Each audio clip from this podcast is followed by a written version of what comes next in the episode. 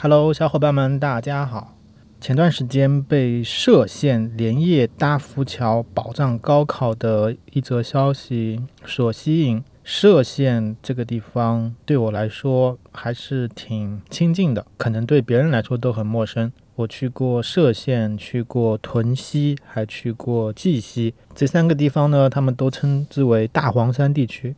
因为在多年前，我第一次参加了一次比较傻缺、装叉脑残的骑行比赛，就是从歙县出发，一直骑回到上海。依稀记得歙县这个地方应该组织了多次的类似活动作为起终点。注意，我从来没有怼过骑行这个运动项目的本身。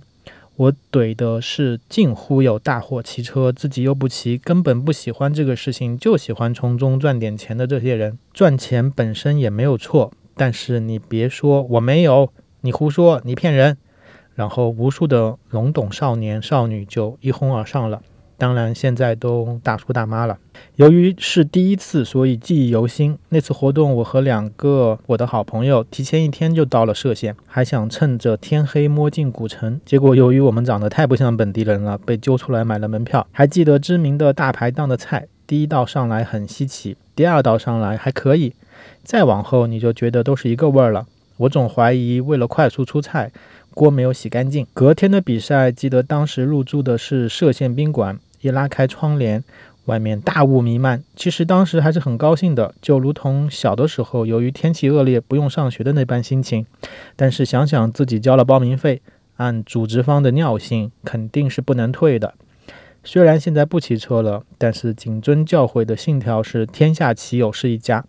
在某次同样的比赛，下半夜了，我在路边难受的时候，有一个骑友也停下来坐在我旁边，同时电话叫来了自己的后援车，给我了一个保温杯。我喝过热水之后好多了。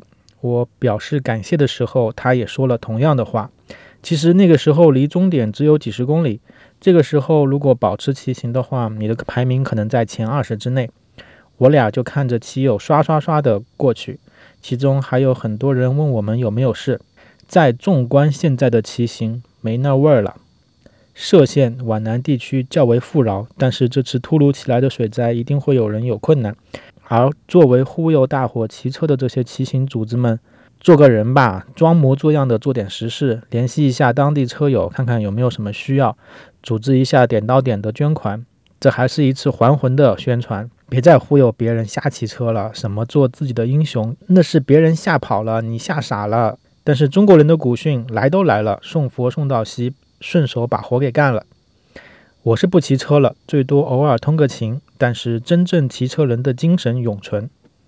好了，我们有空下次再聊。